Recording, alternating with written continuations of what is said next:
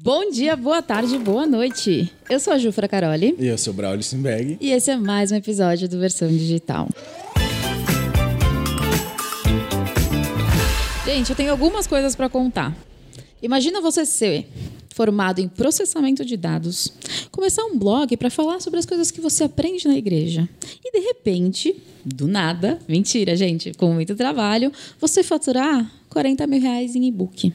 E por que, que eu estou falando isso? Porque eu sei que tem muita gente por aí que ainda tem a falsa ilusão, ou talvez acredite que e-book não dá dinheiro. Então, ah, e tem mais uma coisa. Hoje ele ganha dinheiro só nos bastidores. Então, por isso, por toda essa história, hoje eu trouxe o Gabriel Hernandes para contar a história dele para gente. Muito obrigado pelo convite. Estou aqui, ó. É minha, é minha primeira participação em um podcast. A gente está tirando sua virgindade? É, tipo isso aí. Você, já, você sim. já é a terceira pessoa. Olha esse, esse podcast aqui tem o costume de tirar a virgindade é. das pessoas. Olha aí. Seja muito bem-vindo. agora, agora eu tô mais à vontade aqui. Agora eu fiquei mais à vontade. Então, eu, agora eu preciso falar. Fui corrigida por uma seguidora, então eu vou te, sempre tentar falar corretamente. Muito obrigada por ter aceitado o nosso convite. Olha só. Entendeu? Muito obrigado pelo convite também. Aqui é aprendendo cada aqui dia é aprendendo com cada dia. É sensacional. É. Cara, fala um pouquinho. Quem é você hoje? Só pra galera saber, pra galera entender com quem a gente vai falar. E depois a gente vai voltar um pouco na nossa história antes de entrar pro digital. É. Legal. Bom, eu sou Gabriel Hernandes e eu tenho uma agência de lançamento chamada Bido Have. É, hoje a gente atende experts de nichos diferentes e essa agência ela eu vou falar que ela tem dois anos, né? Na verdade, eu já estou no mercado há 15 anos. Oh, mas... spoiler. Ah, desculpa, desculpa. mas como Bido Heavy, é, é, são dois anos de agência.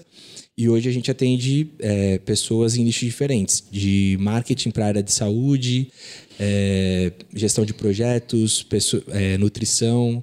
Então a gente atua em.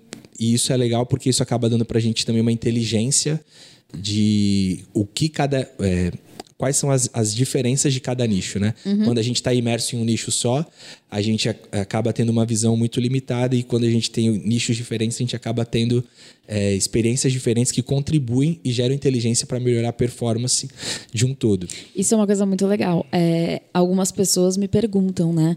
Ah, eu devo me especializar como coprodutor em um nicho só? E eu falo, cara, depende. Por uhum. exemplo, o meu posicionamento. Eu nunca pego dois experts do mesmo nicho. Porque o meu objetivo é que o meu expert seja o melhor daquele nicho. Se eu tiver dois, eu não vou conseguir fazer com que os dois sejam os melhores. Mas eu conheço muitas pessoas que ficam só num nicho mesmo, é. para se especializar. E isso pode gerar até, muitas vezes, um, entre aspas, um conflito de interesses, né?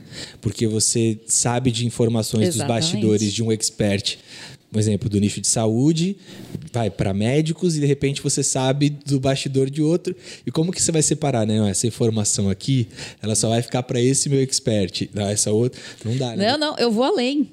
O seu expert número um fala para você assim, cara, eu tive uma ideia para fazer um lançamento assim, assim, assim, assim. Você fala, beleza, vamos fazer. No dia seguinte, o seu expert número dois fala, cara, eu tive uma ideia para fazer um lançamento assim, assim, assim, assim. Quem vai acreditar que você não contou de um para outro. Exatamente. Então, eu não, eu não faço isso, mas eu conheço muitas pessoas que fazem. Uhum. Mas assim, eu acho que também não tem nenhum tipo de problema. Não tem. Eu acho que assim, é só você saber separar as coisas. Eu acho que tem um, o, o lado ruim disso daí, é, de conflito de interesse, tem um lado bom também, na questão que às vezes você consegue fazer parceria entre ambos os especialistas uhum. ali também. Então, assim, tudo bem se você quer se especializar no nicho ou atender vários. É, então, eu acho que vai de posicionamento de cada um. Bom, mas vamos lá.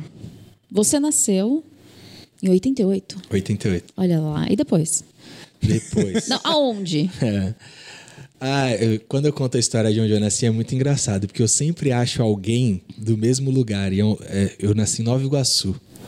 A Fanny Iguaçu. do Big Brother. É, então, aí tem a galera do Big Brother que é de Nova Iguaçu. Eu não, eu não acompanho particularmente muito Big Brother. Me perdoem aí quem assiste Big Brother. Que absurdo é, isso. Eu sei que é um traje, mas assim, tem a galera do Big Brother que é Nova Iguaçu, né? O Ru Nova Iguaçu e por aí.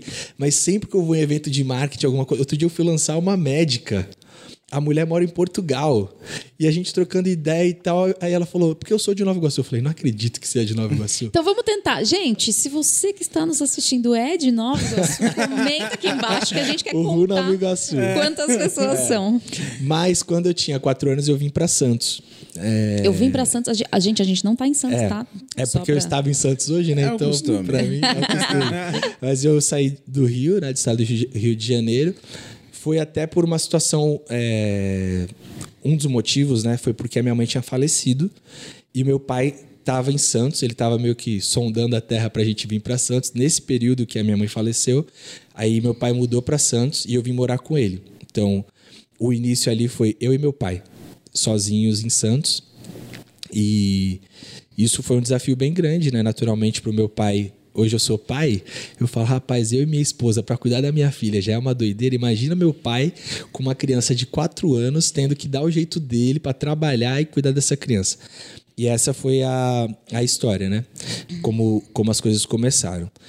É, e aí em Santos eu, eu, eu vou pular aqui para a parte da faculdade, né? Mas assim, eu tive várias experiências profissionais na vida. Isso foi uma coisa bem aleatória, assim. já- Tipo o quê? É, tipo, Conta pra gente algumas As pessoas querem resumir as coisas que. eu, é. já, eu já vendi picolé na praia. Você que Búzios. fazia ou você rec... Eu achei uma revendia? fábrica. Você achou, olha lá. E aí você comprava com um preço Um preço mais barato e vendia mais caro. Em Búzios. Era chique. chique. Ó, tá vendo? Era chique. Mas nas férias, e não era por necessidade, não, era por oportunidade. Eu falava assim, pô, maneiro, eu vou fazer, aí eu vou conseguir um dinheiro, depois eu faço o que eu quiser com o meu dinheiro. Ficar rico? vou ficar rico. E aí eu ia lá, vendia meus picolé na praia e tal. Quantos anos você tinha? Eu, eu tinha 12 anos. Ó lá, já era empreendedor. 12 anos eu Tá vendia vendo? picolé. Eu ia nas férias pra casa do meu tio em Búzios. E aí eu tinha um amigo, a gente ia pra praia, vamos pra praia vender picolé. A gente ficava andando na praia vendendo picolé, juntava o dinheiro, dividia e tal. Depois a gente fazia churrasco, depois a gente comprava açaí. Era, tipo, é, uma das primeiras experiências. É, eu cheguei na escola, eu descobri que eu podia juntar latinha e vender. Então eu tinha do lado de onde eu morava, eu morei em São Paulo na quinta série. E eu tinha um lugar do lado de casa que comprava latinha. Eu falei, caramba, as pessoas jogam latinha fora na escola. Aqui compra, é só eu juntar que o povo jogou fora lá e vender. E eu, meu pai olhava aquilo, meu pai falava, meu filho, meu Deus meu filho tá vendendo latinha. A minha tia de, do Rio, ela falava, meu Deus, meu filho está passando necessidade. né? não, e eu achava legal assim, cara, eu vou ter dinheiro para fazer o que eu quiser, não vou pedir para ninguém e tal. Olha o Cara, ponto de vista Então, diferente. Muito eu sempre incrível. tive essa, essas coisas assim, meio doidas. Aí voltei para Santos, meu pai. é, E só, só um ponto, olha que curioso. Você, olha como, gente- como as crianças são pessoas inocentes, né? Uhum. Você nunca viu problema em catar latinha e vender. Já os adultos não, eles estavam tipo, não, não pode fazer isso, imagina o que as pessoas vão pensar. Ah, eu Exatamente. acho que assim, muita gente, possivelmente pessoas que estão escutando, talvez é, vai falar: caraca, mano, eu jamais iria vender uma latinha, eu jamais iria vender um picolé na praia. Porque assim, o lance de você se expor ali vendendo um picolé, parece que as pessoas se sentem diminuído. E, cara. E é dinheiro igual, é um trabalho igual. É, a- Você fez vários churrascos por causa então, disso. você trabalhar no escritório, você sair para vender um picolé na rua, é digno tanto as profissões. Então, assim, não vejo é, problema nenhum nisso. Não, mas o que eu quis dizer foi a questão, tipo assim, ele tinha dinheiro em casa. Não, não, entendeu? total. Não era por necessidade, né? É, é, é, meu pai, ele é vendedor, né? Ele é corretor de imóveis. Meu pai sempre me passou uma imagem que vender era legal. Então eu sempre achei legal vender, assim. Eu nunca tive uma coisa assim, caramba, vender era. Nunca. Porque eu sempre vi meu pai vendendo, sempre achei legal. Eu falava, meu pai é vendedor, meu pai vende, meu pai é bom, tipo, ele vende. Ah, que fofo. Então era, isso era muito legal. E aí, o, na imobiliária, tinha é, que pôr placa nos imóveis. E aí houve uma época que meu pai falou: "Ó, eu vou te dar tanto. Você põe uma placa no imóvel? Por placa. Então eu tinha 10 placas da semana, ele me pagava X reais para cada placa. Falei, pô, eu virei o surfista colocador de placa, porque eu colocava a escada de alumínio embaixo do braço, pegava a bicicleta, ia pedalando até o lugar, parava, abria a escada, subia no poste, prendia lá a plaquinha de vendas, e eu fiz isso por um tempo. Então eu tive várias, várias atividades bem aleatórias, até que com 17 anos eu com 15 anos eu ganhei o computador do meu pai, que eu fiquei bem impactado, assim, porque eu nem tinha pedido para ele e tal. E eu falei, meu Deus, meu pai me deu um computador. Era um 468 nessa época? Era um K62, era um K62 500. Se você sabe o que é isso, comenta aqui embaixo. Aliás, vamos fazer melhor?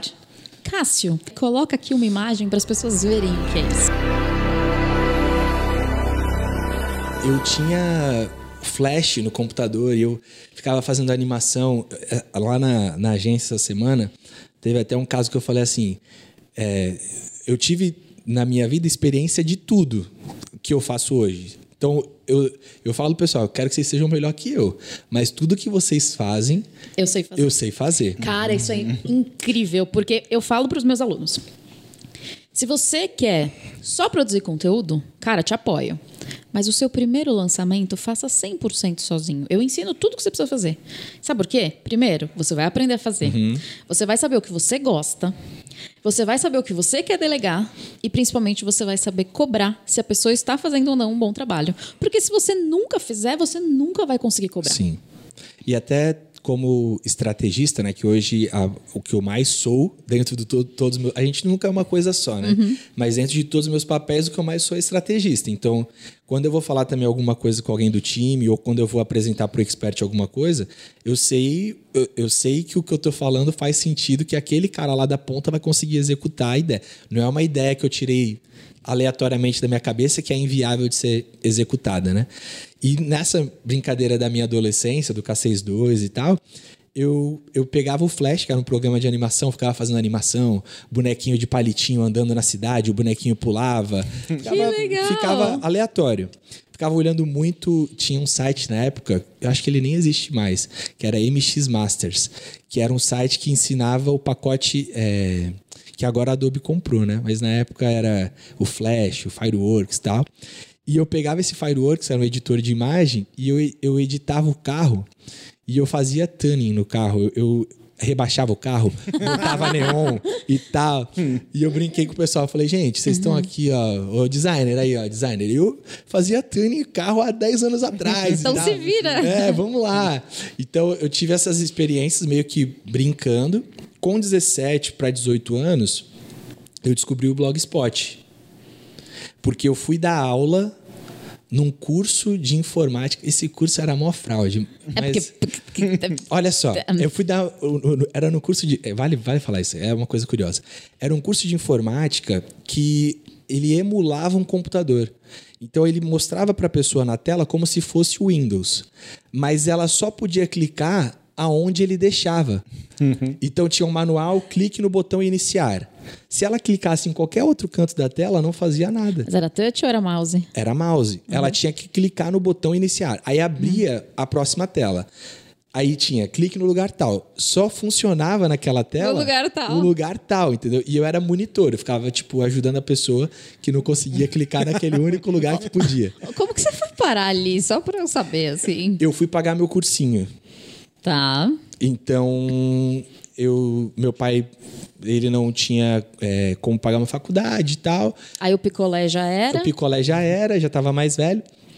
E aí uma amiga falou, ó, tem uma- um lugar aqui e tal, acho que dá para você dar aula lá. E aí eu fui para esse lugar. Eu fazia curso técnico de informática. Legal. Aí eu fui dar aula, descobri o blog, o Blogspot, e, e falei, cara, eu ouço os negócios na igreja domingo. Você sempre foi pra igreja? Desde sempre, Nasceu na igreja. praticamente. É, desde lá de Nova Iguaçu. Eu igreja. E aí vou começar a compartilhar. Então era um, o início era uns negócios meio sem pé nem cabeça, assim, estrategicamente falando, porque era um diário. Ouvia um negócio domingo, o que eu entendi desse negócio que eu ouvi domingo. Aí eu escrevia. Mas era o que você que. Tipo, era pra você, né? É, era o meu ali, entendeu? Seu tipo diário. Era ali. tipo pra Exatamente. E aí eu fui fazendo a- a- aquilo. Chegou uma hora que eu não lembro como, eu descobri uma parada chamada SEO, que é o, o Search Engine Optimization, que é o, o Google é um buscador e existem regras para você posicionar um site ali. Eu entendi isso e eu descobri uma outra coisa que era o Google AdSense, que é quando alguém visita seu site, você consegue ganhar por visita ou por interação nos anúncios. Aí eu falei, pô, beleza, se quando alguém visita eu ganho dinheiro e existe um jeito de eu trazer visita, eu vou juntar as duas pontas, né? Foi o, o pensamento intuitivo. Então eu comecei a fazer uns negócios, tipo assim. Até mostrei para um cara da minha equipe esse dia. Eu falei, cara, olha só isso aqui. Aí abri o Google Analytics e tava lá. Mensagem evangélica pro Dia da Mulher. Tipo, em um dia, 40 mil visitas, né? No, no gráfico. Aí eu falei para ele, por quê? Porque a pessoa queria dar uma mensagem para a igreja ou para alguém da igreja que ela conhecia, do grupo dela lá, ela vai no Google e pesquisa.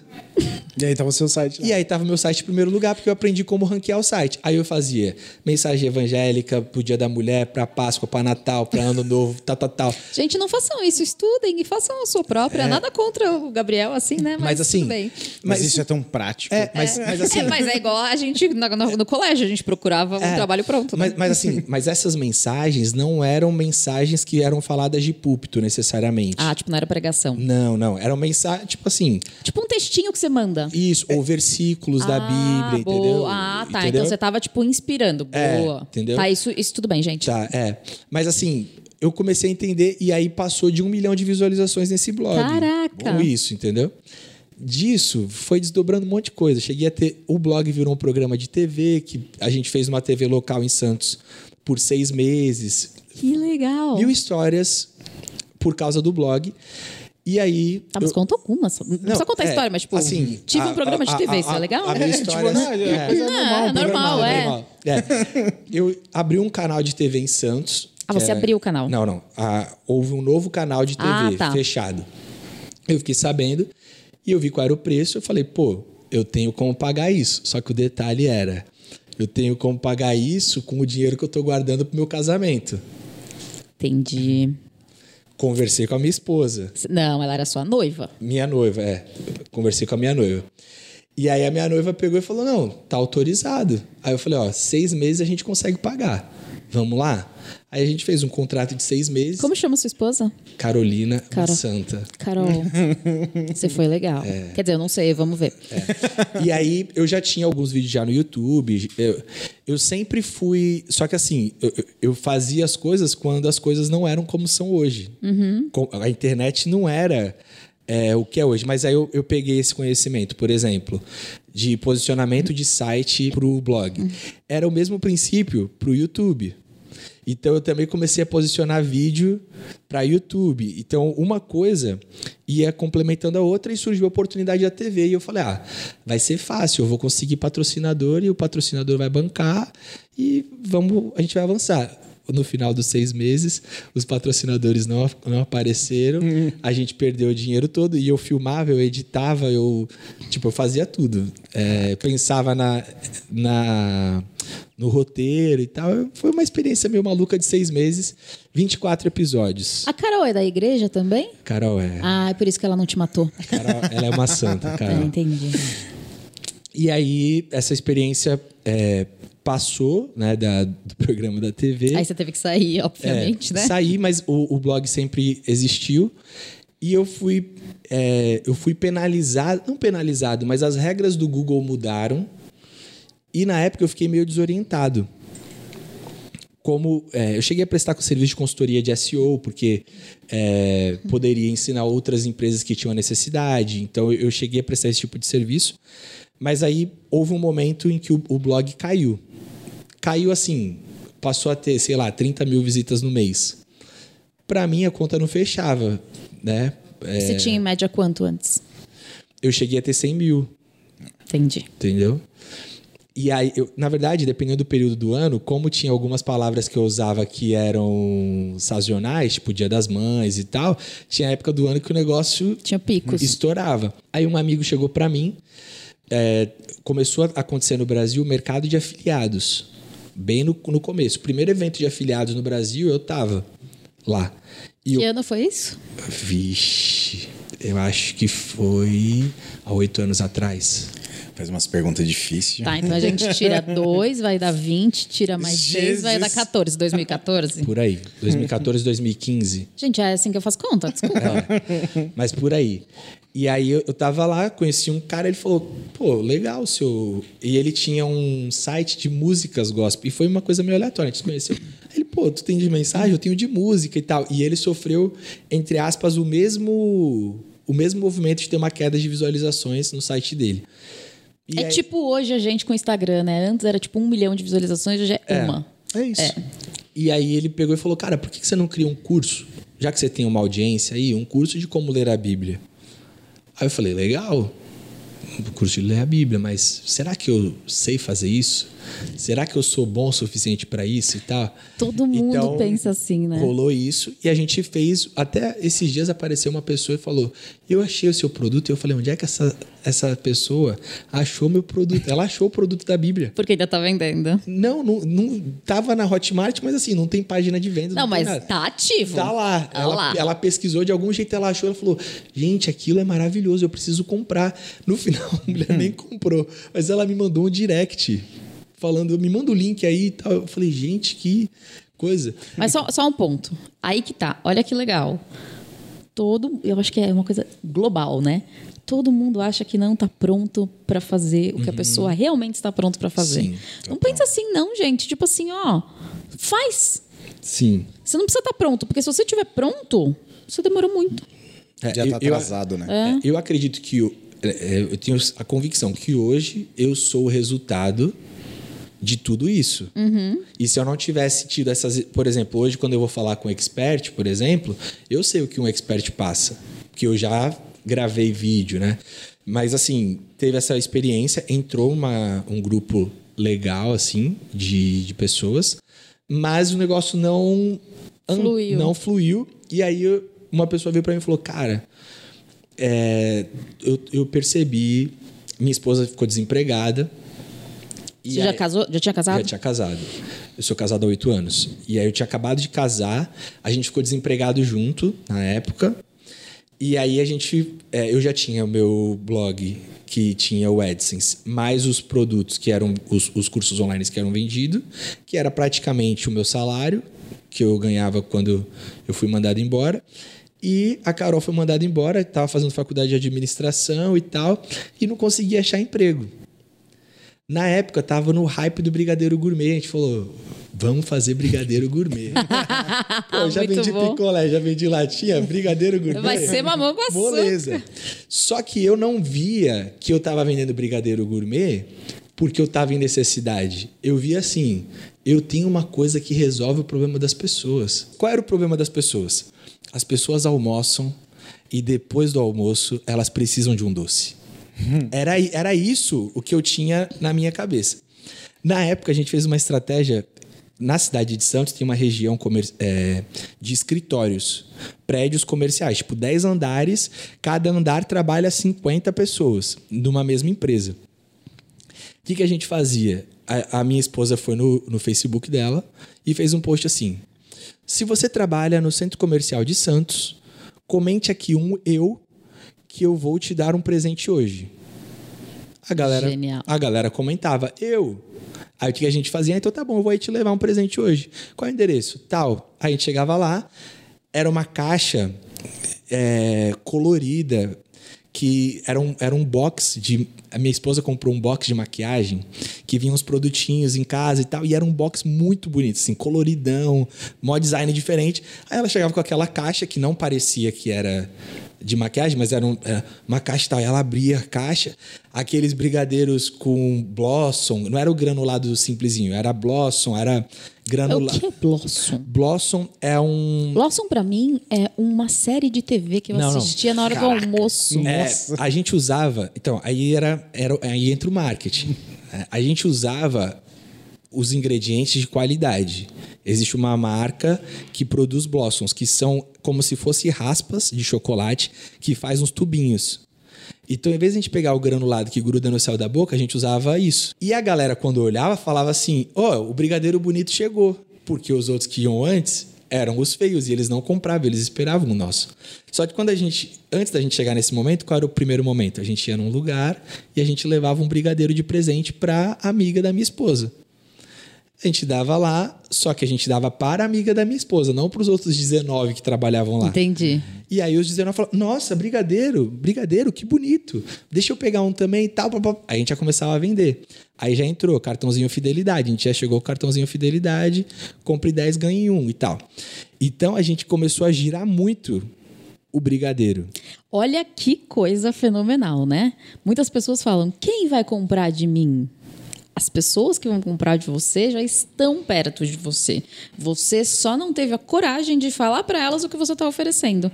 E isso é para tudo, não só para brigadeiro, produto digital, serviço, qualquer coisa. E, e essas pessoas que te conhecem, às vezes elas abrem portas para as pessoas que você ainda não conhece. Sim. Incrível. Sim. Aí a gente começou a vender o brigadeiro. Um amigo pegou e falou: Gabriel, hoje no Brasil tem dois cursos de brigadeiro. E um deles fatura X. Quando eu vi o X, eu falei. Tic, tic, tic, tic, eu falei Quanto é X? 100 mil por mês. Caraca! O cara vendia 100 mil por mês. Naquela época. Naquela época, dinheiro. sem conteúdo, sem nada. A pessoa Sem não- aparecer, sem se- A nada. pessoa que vendia não tinha conteúdo. Era por afiliado, né? Não, o próprio cara vendia, mas ele tinha uma, uma oferta direta, né? Era tráfego pago, oferta direta vendia. A Expert não tinha perfil em rede social. A Expert era uma pessoa que, Anônima, entre digamos aspas. assim, anônima, entendeu? Quando eu olhei, eu falei, cara, é essa oportunidade. Só que aí eu tinha um problema. Que era falar pra minha esposa que essa era uma oportunidade. Pra minha esposa, ela nunca. gravar um. Nunca, não vou, não vou, não vou. Aí eu falei assim: é, ó, eu preciso que você grave esse videozinho aqui pra mim. E aí eu dei um roteiro pra ela, pra ela gravar a voz. E eu fiz slides com o texto, era um slide branco com texto azul marinho. Era muito coisa dessa Clássico. época. Clássico, aqui é raiz, né? E aí ela foi falando, tal, tal, tal. Botamos a página de vendas no ar. Página de vendas no ar. O produto não existia.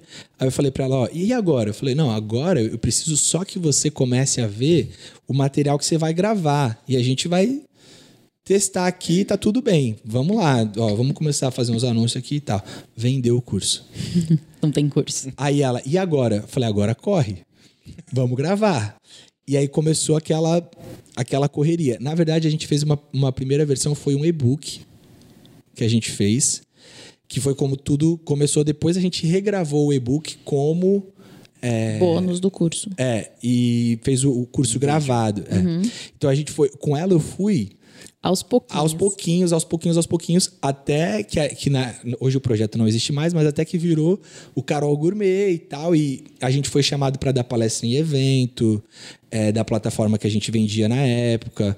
É, pegou um corpo assim. E ela também, por ser mulher, na época não tinham muitas mulheres, então as pessoas também no mercado é, de infoproduto e tal, as pessoas também falavam ficava assim, surpreso, né? Pô, que legal, a Carol vendendo, performando, tendo é, resultado e tal. E aí nisso, a gente, o negócio deu um boom, assim, muito rápido de vendas. É, a gente não sabia nada. Tipo, a gente não sabia como lidar com a demanda e tal. Cometemos erros. A gente chegou a ter uma comunidade no Face com mil alunos. Só que no começo o preço era muito baixo que a gente cobrava. E o acesso era vitalício. O que, que a gente arrumou? Um problema vitalício. Chegou um dia que juntaram uma facção, sério. Elas articularam por fora e aí elas iam lá no grupo e reclamava, a gente respondia, vinha as outras embaixo e respondia e tal. Então assim, esse processo todo gerou muito aprendizado pra gente. No dia eu falei, meu Deus, a minha esposa começou a chorar. Eu falei, como é que eu resolvo isso? Aí eu ligo pra um amigo, tipo, na época a gente já tinha contato com a galera do Mastermind, e falou, e aí, me ajuda, o que, que eu faço? Aí o cara falou, ó, eu acho que você teve um problema aí que você deixou o grupo ficar muito grande. Então a probabilidade de ter um hater, tipo, 10, 10 pessoas em mil é nada. Mas 10 pessoas falando com você ao mesmo tempo é gente pra caramba pra você lidar. Então você poderia ter dividido o grupo. Aí ele começou a me dar algumas estratégias. Passamos por isso e tal. Mas sabe que uma coisa que é muito legal, né? Um dos grandes pilares do sucesso do cliente é você ter um bom plano para gerenciar a crise. Não tinha nada disso.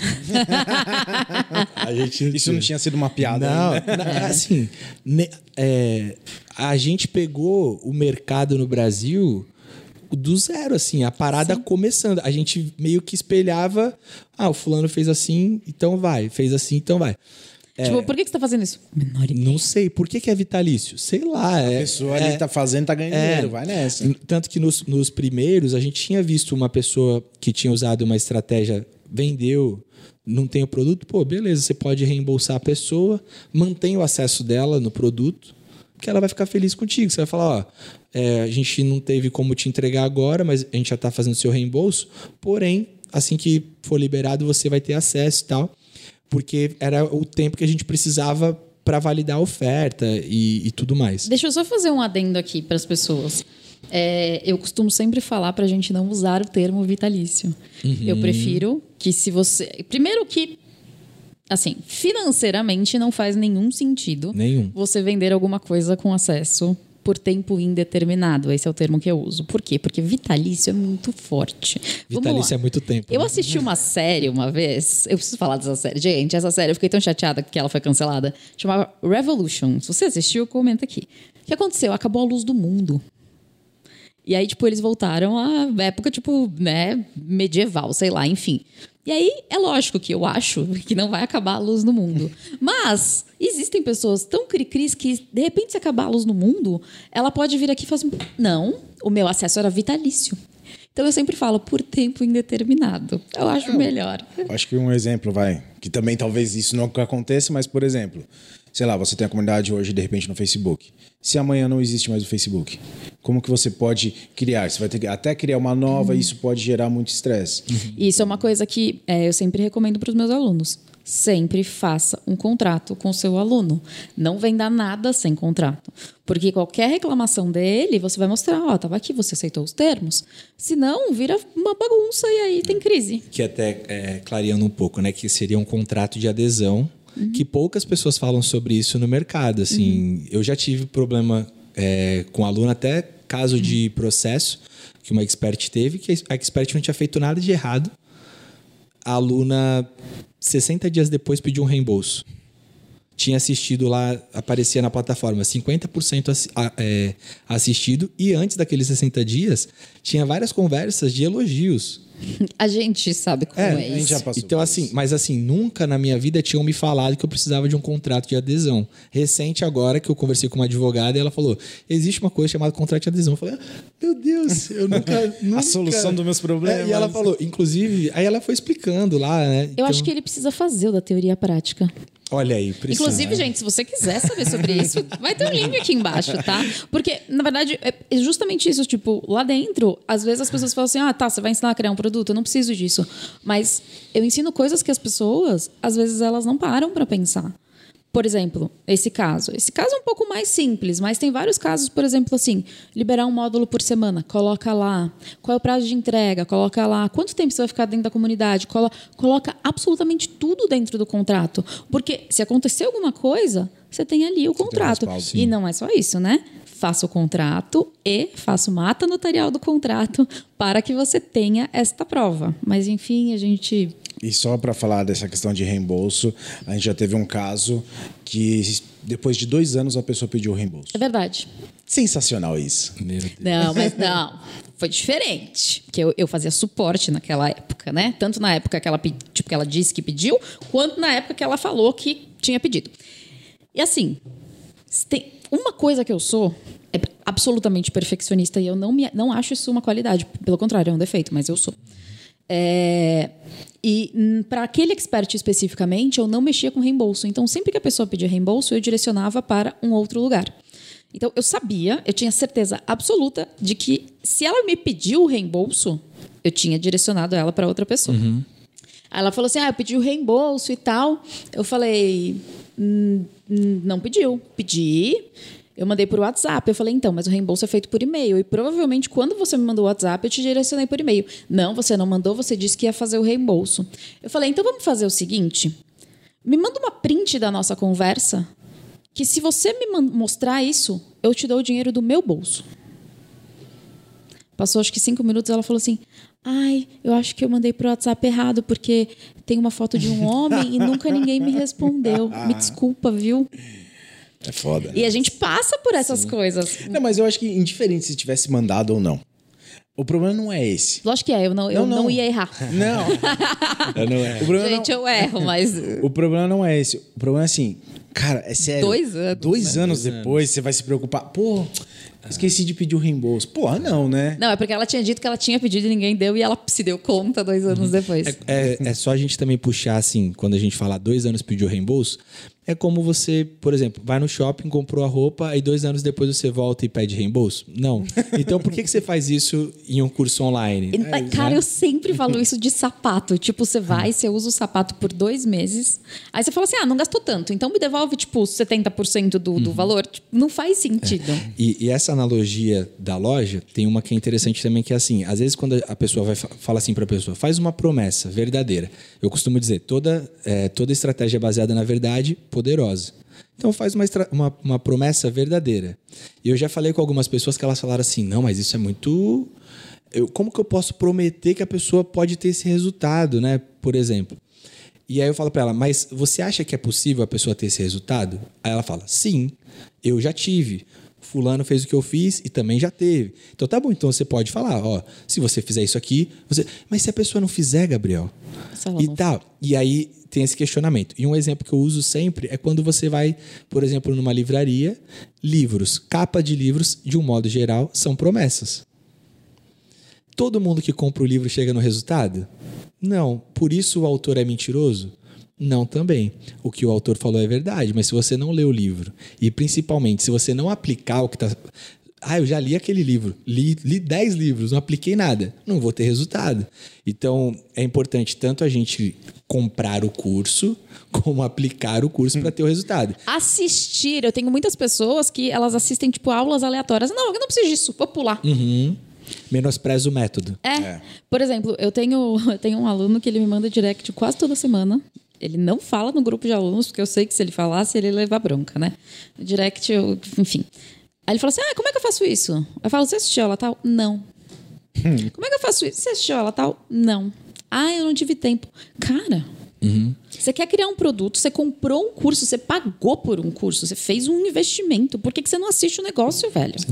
As pessoas, hoje, eu vejo assim, até pessoas que vêm conversar comigo um pouco, é, acreditam que curso online é facilidade. Mas é.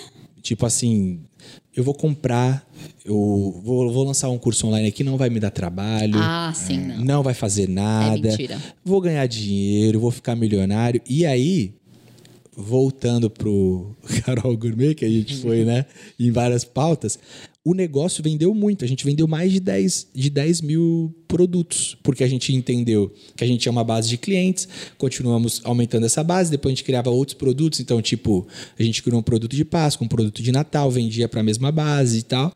Então, a gente foi é, aumentando o fluxo. A gente chegou a ter um caso de uma aluna que foi pro Luciano Huck. Caraca! Oh. E aí ela tirou lá, é, ó, professora, eu fui, voltou lá, professora, quero te agradecer porque eu fui pro Luciano Huck, porque você me ensinou a fazer brigadeiro. Tô chocada. Foi que sinistro. demais. Ó, mas uma coisa que eu acho super importante, eu falo para os meus alunos e eu recomendo que todo mundo faça. Por exemplo, na primeira aula do da teoria prática, eu já falo que não vai ser fácil, eu já tipo incentivo uhum. a pessoa a desistir. Por quê? Porque aí você já alinha as expectativas explicando que, cara, não é o que você pensa. Vai dar trabalho, vai ser difícil. Então, eu sempre recomendo, independentemente do teu nicho, independentemente do que você faça, quando você fizer uma aula de boas-vindas, deixa tudo muito claro. Por exemplo, finanças. Cara, você não vai ficar milionário da noite para o dia. Se esse é seu objetivo, cara, é melhor você pedir o um reembolso. Porque senão a pessoa vai sair de lá frustrada. Uhum. Ela vai sair de lá falando, ah, o produto não funcionou. Mesmo Sim. que ela assista. Então, acho que é muito importante ter esse alinhamento. Sim. A gente teve é, várias experiências de alunos que tinham resultado e a gente vendeu muito. Só que mesmo assim. Alguns não tiveram. Isso. E, e tem um ponto que agora é o, o principal a gente chegou num ponto que o negócio não era mais lucrativo. Por causa do grupo gigantesco. Vitalício. Por causa do grupo gigantesco e por várias outras coisas. O custo de aquisição foi ficando muito alto, a gente não soube como lidar com isso, como reduzir custo de aquisição e tal. Junto com isso, teve o, o ponto é, em que a minha esposa não queria mais é, ser a, a, a expert, né? E aí foi um momento de crise pra gente. Então eu tô falando isso porque a gente foi falando aqui, né? Pô, tava tudo maravilhoso, vendeu pra caramba, vendeu 10 mil e-books e tal, dava palestra e tal. Só que chegou num ponto que a gente falou assim, cara, não deu. E aí a gente chegou numa conclusão que foi? A gente quebrou. Eu lembro que eu falei pro meu pai que eu quebrei. Eu falei, pai, eu quebrei. Meu pai, não, filho, você quebrou não. Falei, tá inteiraço. Não, pai, quebrei. Sei muito bem quanto que eu devo. A gente teve alguns... pa- A gente fez um livro.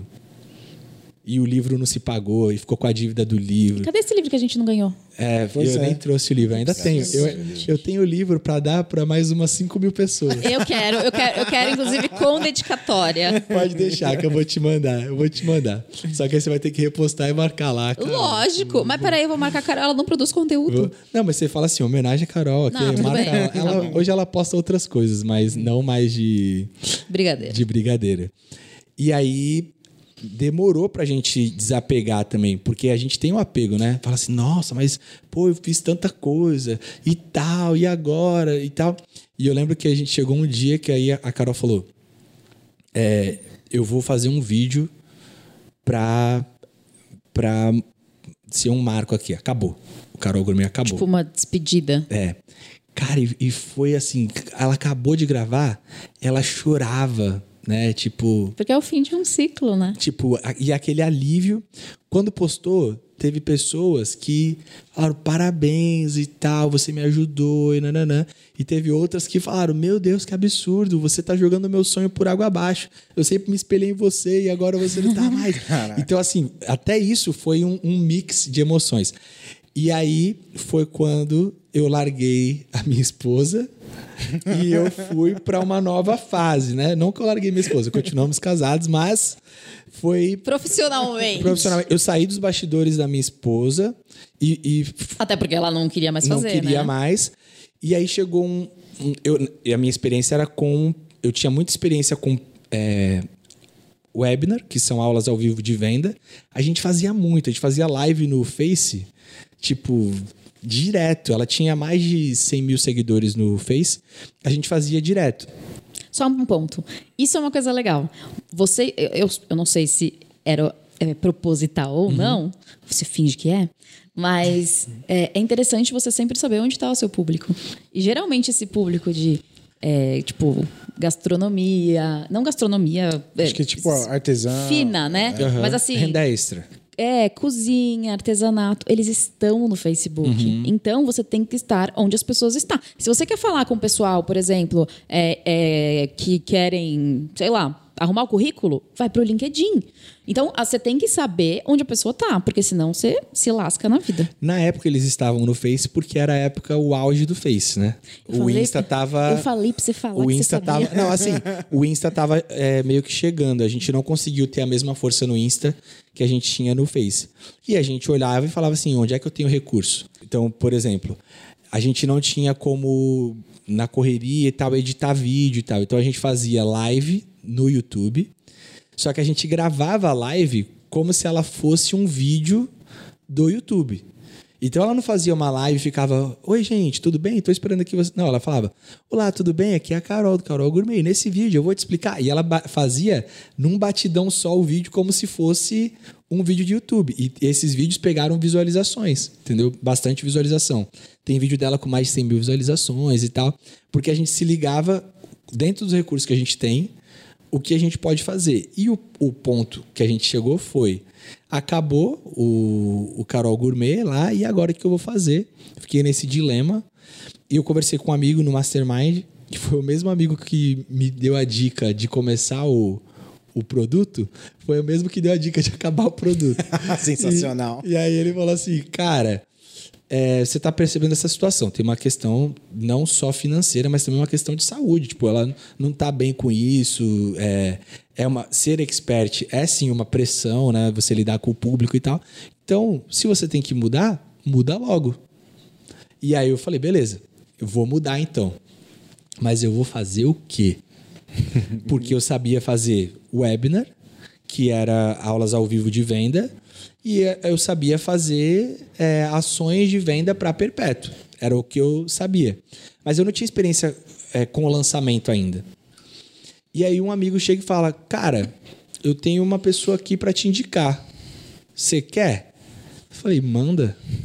Sabe fazer? Com certeza. Sempre, né? É sempre assim, Manda, né? Só vem, só. Cara, eu, eu engoli o tudo que eu tinha que estudar para fazer o negócio acontecer. É claro que eu já tinha uma bagagem que naturalmente eu não era, ajudava. eu não era, uma- eu não era como uma pessoa leiga que estava começando do zero. Porque até isso é um conceito interessante. O zero não existe. Ninguém começa do zero. Porque se eu começar do zero hoje um novo projeto e você começar do zero, você tem a sua bagagem, eu tenho a minha. Então cada um começa daquilo que já alcançou. E, e isso é, ah, vou começar do zero, do zero. Ninguém começa do zero. Ah, O, o pai de um pode dar uma ajuda de uma forma, o pai do outro pode dar uma ajuda de uma outra. O cara estudou num lugar de uma forma. Então é, eu fui começar do zero, mas não era do zero. Já tinha um, um bastidor desde o Gabriel vendedor de picolé, entendeu? Até hoje, juntando toda a história, né? Cara, olha que legal isso. A gente já ouviu várias pessoas falando sobre isso, É, mas eu nunca coloquei isso em, em voz. Nossa, nunca, nunca tirei do meu raciocínio e coloquei ver, nunca tirei do verbalizei. chapéu, né? verbalizei, eu procurava essa palavra. Eu nunca verbalizei isso. Mas existem tantas pessoas que compram um milhão de cursos e acabam não executando nada, e eu acho de verdade que elas fazem da forma errada. Não, não que é forma errada, mas é, esse tipo de pessoa que não executa é uma pessoa que gosta de procrastinar e tal. E o que eu observo? Muitas pessoas que vieram aqui Primeiro elas pegaram um trabalho, depois elas foram atrás de Uhum. estudar. Porque se essas pessoas que compram o curso e não fazem, se elas tivessem já um cliente, elas iam dar um jeito de fazer. Porque elas iam ser precisam entregar. Total. Isso faz todo sentido, porque as pessoas elas têm o costume de estuda, estuda, estuda, e aí cai naquele conceito de não estou preparado. Estuda, estuda, estuda, não, ainda não estou preparado para mais, pegar um você, expert. quanto mais você Então- estuda, mais você acha que você não está preparado. É, então. Então, assim, você vai ficar vi- estudando a vida toda e você não vai aplicar. E aí, assim. Então, meu, só vai. É que nem o, o caso, tipo assim, muita gente fala assim, cara, eu vou lançar e depois eu crio o curso. Quero validar. Então tá bom, então põe pra vender. Só que aí, se vendeu, se vira pra entregar, entendeu? Mas aí que tá. Primeiro, dois pontos importantes. Primeiro, a gente nunca se sente preparado. Uhum. Mesmo que a gente esteja no nosso 59 curso ou lançamento, a gente nunca se sente 100% preparado. E outra coisa, ah, eu não sei, eu não tô preparado, não tô pronto. Cara, faz o negócio. Eu fiz um desafio, é, eu fui dar uma aula num curso de uma amiga minha. E aí, do nada, eu falei, posso fazer uns negócios muito loucos aqui? Ela falou, pode. Aí eu falei, gente, é o seguinte, daqui a duas semanas vocês vão lançar um produto. Não importa o quê. Não sei o que vocês vão fazer. Entrega ao vivo se for preciso. Vocês vão fazer live da, da- da semana do dia tal ao dia tal, um horário tal. E o objetivo de vocês é vender nada. Aí todo mundo, hã? Eu falei, sim. Eu não quero que vocês vendam nada. O objetivo desse lançamento é vocês aprenderem a fazer. Então, se vocês fizerem, vocês conseguiram atingir o objetivo. E, cara, eu tenho recebido tantas mensagens de pessoas me agradecendo, dizendo, cara, eu vendi pra caramba. Algumas falaram, é, eu vendi zero, mas eu consegui, eu aprendi muito. Então é isso, cara. A gente só aprende de verdade quando a gente está executando, porque é lá que a gente vê os problemas a gente tem que achar uma solução. Sim, total. E isso também de resultado, né? A expectativa de resultado das pessoas é diferente uma Muito. para outra. Às vezes você olha e você fala assim: "Meu Deus, aquilo foi um fracasso". Uhum. Aí a pessoa vem pra você e fala: "Eu tô super realizado, porque cara, eu nunca tinha feito isso na minha vida. Eu botei 200 pessoas pra me ouvir. Cara, 200 pessoas me ouvindo. Imagina uma sala com 200 e você fala assim: "Mas meu Deus, ela não vendeu". Né? Na, na minha cabeça, o meu padrão ali é um, mas pra ela o resultado que ela teve, o ganho que ela teve, é- e ela consegue. Então não dá pra gente também botar todo mundo na mesma régua de o que é bom, o que é ruim, o que é. O que eu percebo é, todas as pessoas que eu conheço que têm resultado, elas são muito de ação. Que tem até um ditado que fala, né? Quanto vale uma boa ideia? Nada. O que vale é execução. Né? Exatamente. Então, eu comecei a executar, peguei um projeto, peguei dois projetos, na verdade. Um projeto a gente botou 7 mil, vendemos cento e alguma coisa. Aí eu falei, opa, eu sei fazer esse negócio. Aí eu falei, eu sei. Aí eu destravei, eu falei, cara, pode mandar mais. pode mandar mais que Vai eu dar sei. certo. No outro, a gente começou, é, o cara queria dar. é, é, é, queria dar um orçamento maior. Aí eu falei pra eles, falei, cara, não, peraí, vamos fazer o seguinte. Você tá querendo fazer um orçamento muito grande. Então vamos fazer o seguinte: vamos pegar 10% do seu orçamento. A gente faz uma ação de validação. Validou. Aí a gente vai ter as métricas. Ó, ó como eu apresentei. A gente vai ter as métricas. Ele, ele usava palavras, é, tipo quando você acaba de sair da faculdade de Direito, que você usa uns termos, tipo, habeas corpus. É, vai ter as métricas, e aí, baseado nas métricas, a gente pega 90% e escala. E a gente chegou faturamento de um milhão com esse projeto, é, fazendo esse processo. Reinvestia o que foi entrando e tal, e aprendendo com o projeto também e, e reinvestindo. E aí, isso foi é, aproximadamente dois anos atrás. E aí, naturalmente, nesse momento que aconteceu esses resultados, aí, opa, Tipo, começaram a surgir outras pessoas. Falou, Gabriel, tu tá fazendo aí um negócio, tal, eu vi um movimento aí e tal, vamos lançar e tal. Então, começaram a surgir algumas indicações e até nos últimos dois anos, até hoje, eu tava conversando com o Braulio, cara, eu nunca fiz prospecção de. Qual é a sua estratégia de prospecção? É a minha falha até, né? Porque eu nunca fui atrás assim, mas o negócio, o negócio me atropelou. E ao, o que eu percebo é, existe mais oportunidade no mercado, de um modo geral, do que pessoas boas para Fazer. fazer, né? É, eu- E eu, tava até conversando com uma pessoa esses dias e eu falei isso pra ela. Eu falei, cara, tem muita gente ruim no mercado. Aí ela falou, é sério? Tem muita gente ruim? Eu falei, é. Tem muita gente ruim ganhando muito dinheiro porque não tem gente boa. Isso, É isso. entendeu? Tanto pelo é, o serviço atendimento ruim, mas também por um serviço. Eu, eu já fui é, olhar um lançamento, uma vez que eu olhei, fui- eu dei uma consultoria de tráfego pro gestor de tráfego. Quando eu- o cara abriu lá e eu olhei o painel, eu falei, cara, tá tudo errado. Ai, que dó. E o negócio, tipo assim, 10 vezes de retorno. Pro dono do projeto tava tudo lindo. E eu falando assim, cara, se ajustar pouca coisa aqui, o negócio vai voar, entendeu? E, Tudo errado tava dando e certo. tava dando certo. Então, assim, Imagine se tivesse certo. então, o, e, e hoje, assim, eu, eu vejo que tem muita gente no mercado nesse, nesse momento, assim, né? E, e também tem, acaba tendo muita gente aproveitadora. Né? Pessoas que, eu lembro, naquele meu tempo de é, mercado de afiliados, né? Quando a coisa estava começando, eu lembro que o mesmo amigo que me deu um, um- o conselho, esse meu amigo, né?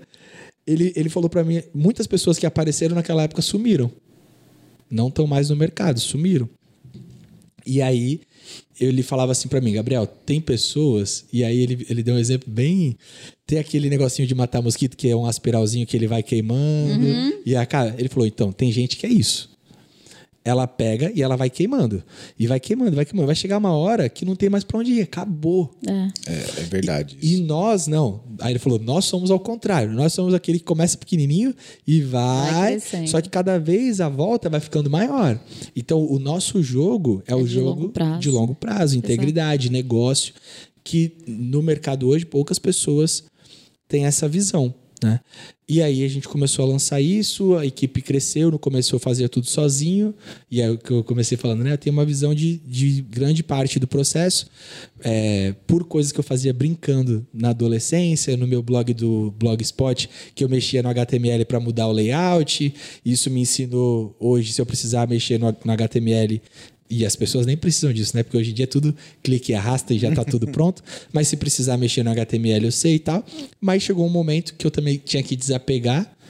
Não queria desapegar, que eu falava, ninguém vai saber fazer Igual tão eu. bem quanto eu e tal. Eu não sei Ou- quem é assim, né? É. e o outro pensamento que me vinha era: e se eu não conseguir pagar esse salário? Como que eu vou fazer, né? E eram crenças limitantes, crenças que faziam a gente não romper até que a minha esposa ficou grávida. Que a minha, minha filha hoje tem seis meses. Há nove meses atrás, eu conversei com uma pessoa do Mastermind e ela falou: Gabriel, e eu tô repetindo aqui a questão do mastermind algumas vezes e, e isso é um, é um- foi uma questão importante para mim assim de ter pessoas próximas que já passaram é, pelo que a gente está passando e tal e que sabem aconselhar né às vezes a gente quer pedir conselho para quem não é E dá tudo do errado. meio quem não está construindo o que a gente está construindo e a visão de mundo é diferente Totalmente. Por exemplo, tipo, se você. O estilo de vida é diferente. Eu tenho uma mentoria com o Rafa Albertoni, inclusive vou deixar aqui embaixo para vocês darem uma olhada. É, E lá é tão incrível o grupo que eles se ajudam. E- é, eles são, tipo, um. Um grupo. O que, que foi? Eu ia falar, É um clã. Eles são o quê? São um grupo. o grupo é um grupo Não, é- é- eles são parceiros, eles se ajudam, eles Não, são... eles, eles cooperam, não competem. Exa é, isso, que eu queria. Muito obrigada, Gabriel. Você salvou minha, minha frase. Sim. Mas é isso. Tipo, um posta lá, ah, olha a minha página de vendas. Aí todo mundo vai lá e ajuda. É, às vezes um faz uma pergunta e todo mundo é, recebe uma ajuda indireta. Então, estar perto de pessoas que têm a mesma visão que a gente é muito importante. As pessoas perguntam por que vocês pagam 800 masterminds? É caro, justamente por isso. Porque a gente quer estar perto de pessoas que estão no mesmo momento que a gente. No mesmo momento e objetivo também. né? Exatamente. Porque não adianta você estar perto de várias pessoas, sei lá, por exemplo. O nicho que a gente trabalha hoje, digital, é um mundo paralelo. Vamos colocar assim. O Braulio trabalhava numa multinacional, então ele sabe o que É, é. é Porque ele totalmente- achava que eu vendia drogas. Eu não sei se eu já te contei isso. É. É um mundo totalmente a- aleatório o nosso. Então, assim, se você conversa com vários empresários, porque querendo ou não, a gente é empresário, que a gente tem agência e tal. Então, não é a mesma visão. Então, assim, você tem que estar com pessoas que é praticamente do mesmo segmento, ali do digital. Então, isso, isso é legal, de ter a- a- as pessoas que estão indo para o mesmo caminho. Exatamente. Até porque o, mercado cor- corporativo ele é muito mais competitivo. E o mercado digital ele é muito mais cooperativo. Né? Às vezes você encontra uma pessoa que faz algo até semelhante a você e ela vê você passando um desafio ela fala: Não, ó, isso aqui você pode resolver assim, assim, assim. Ao ponto que lá na, na época que eu falei que tinha aquele cara que tinha 100 mil, tal, tal, tal, eu encontrei ele no evento. E eu tava no Hot City e aí ele, quero contribuir com o Gabriel. Eu falei, meu Deus do céu, que doideira, que mundo é esse? O que que tá acontecendo? Ele não tinha que querer que eu perdesse, não, tipo, porque é o que a gente tá acostumado a ver, né? E o cara cooperou. Então, o mercado, o o digital, ele tem muito essa questão de cooperação, né? A gente vê muita... É todo mundo? Lógico. não é. isso que eu, eu ia até Não te é interromper pra falar assim, ó, não é 100% das pessoas. Não Existem é. pessoas que, que, que, assim, elas nem, elas nem falam de você, não te mencionam, enfim. Mas a maioria das pessoas Sim, cooperam. Por exemplo, aqui, Sim. a gente, a gente, quer dizer, o Braulio mais, né? Porque ele que tá tocando mais a questão de lançamento, vocês fazem as mesmas coisas. Uhum. E, e, tipo, a gente te coloca aqui, a pessoa pode querer te contratar e não contratar a gente, mas tá tudo bem, Uhum. porque tem espaço para todo mundo. Isso é uma coisa incrível do digital. A maioria das pessoas tem esse entendimento, né? Acho que não vejo nem só como. Acho que não existe concorrente, eu acho que é parceria, que nem a gente está falando aqui. Porque. E um eu- ajuda o outro. É, e assim, eu tenho uma agência. Cara, eu não vou conseguir lançar o mundo todo. Exatamente. Então, assim, eu vou precisar de parceiros de confiança. Que eu falo assim, cara, tem uma pessoa aqui que é, meu, uma mega amiga minha, ela é boa, você quer lançar, você tá com espaço? Tô. Cara, é uma troca. não tem Sim. problema nenhum isso daí. E ajuda, a questão de ajuda também. Ah, eu vou guardar isso pra mim. Não precisa. Uhum. Até porque Não tem como guardar, as- porque você assim, vai ó, fazer as coisas publicamente. você vai fazer um lançamento, a pessoa vai olhar e vai saber o que você fez. Então, tipo, não custa ajudar, sabe? É mais uma questão assim. Quanto mais você ajuda, mais você ganha. E não ganha da pessoa, mas pra você. Eu acho que é um, é um jogo do. Quanto mais você ajuda as pessoas, mais elas tendem é, a te ajudar também. Sim. Então é uma via ali que você vai Plantou, ajudando. colheu. É Exatamente. isso, entendeu? É. E aí, quando a minha filha, é, há nove meses atrás, minha filha estava para nascer, uma pessoa do Mastermind pegou e falou para mim: Cara, você vai precisar contratar pessoas. E eu te dou três meses para isso. Ela falou: Você tem três meses, porque tua filha vai nascer daqui a três meses. Inclusive, na semana que a minha filha nasceu, a gente estava fazendo um lançamento com o time em casa. Tipo, gente, é, vem todo mundo pra cá e tal. Tava, era um time pequeno, mas no- na semana é, no meio do lançamento, assim, já tinha resolvido, né, pros primeiros dias, mas o, o time tava em casa e eu falei pra galera, eu falei, pessoal, vocês podem ir pra casa de vocês, continua tocando de lá que eu tô indo pro hospital com a minha esposa e depois a gente conversa. E foi assim que da metade pro fim do lançamento, foi assim, e foi um sucesso. E quando acabou, eu falei, cara, a gente conseguiu criar um time é, e fazer a coisa acontecer, não dependendo totalmente da gente e tal. E depois entraram mais pessoas e tudo mais. E é isso. E hoje a gente tem é, alguns experts que a gente lança, temos uma agência. Você acha que você teria contratado as pessoas da forma como você contratou se você não tivesse sido colocado na parede? Se Com certeza não. Sabe por quê? Com certeza não. Por- porque eu falo assim, por exemplo, eu tenho uma amiga que queria lançar um produto totalmente aleatório. Inclusive, se você é uma pessoa que está sempre aqui no podcast, você sabe quem é, comenta aqui embaixo. Ela queria muito lançar um produto que não tinha muito a ver com o nicho dela, mas era o sonho da vida dela. E, cara, a hora que a gente acabou de gravar o podcast, eu sentei com ela e falei assim: ó, daqui a uma semana você vai lançar, você vai fazer isso, isso, isso. E eu não quero saber. E aí, você vai fazer um story agora falando que você vai lançar. E aí, enquanto ela não fez o story, a cada cinco minutos eu mandava um WhatsApp. Eu não vi o story. Você vai fazer o story? Faça o story. A hora que ela fez o story, eu falei: bom, agora ela já se comprometeu, ela vai fazer. Eu tenho certeza absoluta que ela não teria lançado se eu não tivesse empurrado ela. Sim. Muitas vezes a gente precisa de um empurrão. Aí cinco minutos depois ela faz outro stories. Gente, era brincadeira. Sabe aquele de ontem? Acabou.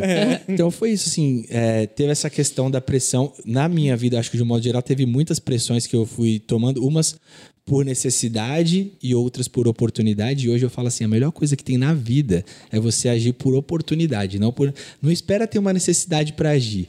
Né? É, cria um plano, mas aproveita as oportunidades.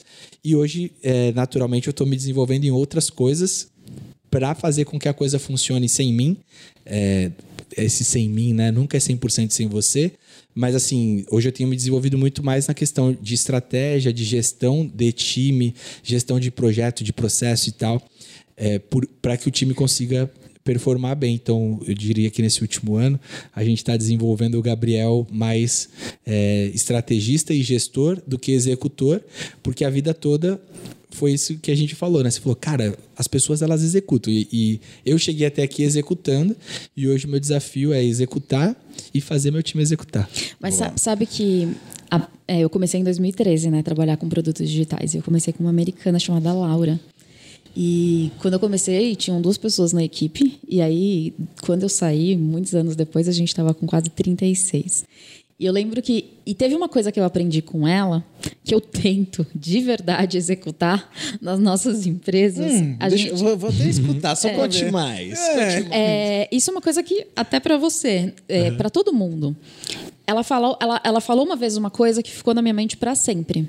Ela falou: Eu preciso que tudo esteja documentado e que tudo esteja pronto para caso passar um ônibus por cima de todos nós, alguém que nunca mexeu nisso consiga tocar.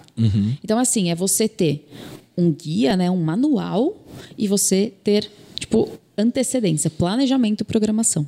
E isso é, eu nunca mais esqueci. E isso eu, eu faço para mim, pelo menos, tipo, tento fazer no meu Instagram, eu tento fazer nas minhas empresas, eu tento ensinar as pessoas a fazerem isso, porque é exatamente isso. Você não sabe o dia de amanhã, você não sabe se seu filho vai nascer amanhã e você vai precisar sair, então a gente precisa deixar todo mundo pronto. E uma coisa importante: quem está construindo uma empresa agora, quem está querendo empreender, tem que ter a cabeça de, cara, a minha empresa não pode depender de mim. Não pode. Porque senão eu viro o gargalo da minha empresa. Uma hora que você precisar ter um filho, ou de repente, se tiver algum problema de saúde, Você precisa alguma férias. coisa, ou férias, a sua empresa não funciona. Então você não pode ser o gargalo da sua empresa. As coisas precisam Então, rodar sem é, você. Então, assim, tenha processos, tenha as coisas mapeadas. E assim, se você precisa tirar um, me- um ano sabático aí, a sua empresa vai funcionar da mesma forma. A gente pode tirar um ano sabático? Tá quase, estamos chegando lá. Percebeu? Porque não tem como passar um caminhão em cima da gente Mas hoje. aí não é porque não tem processo. É porque não tem dinheiro mesmo.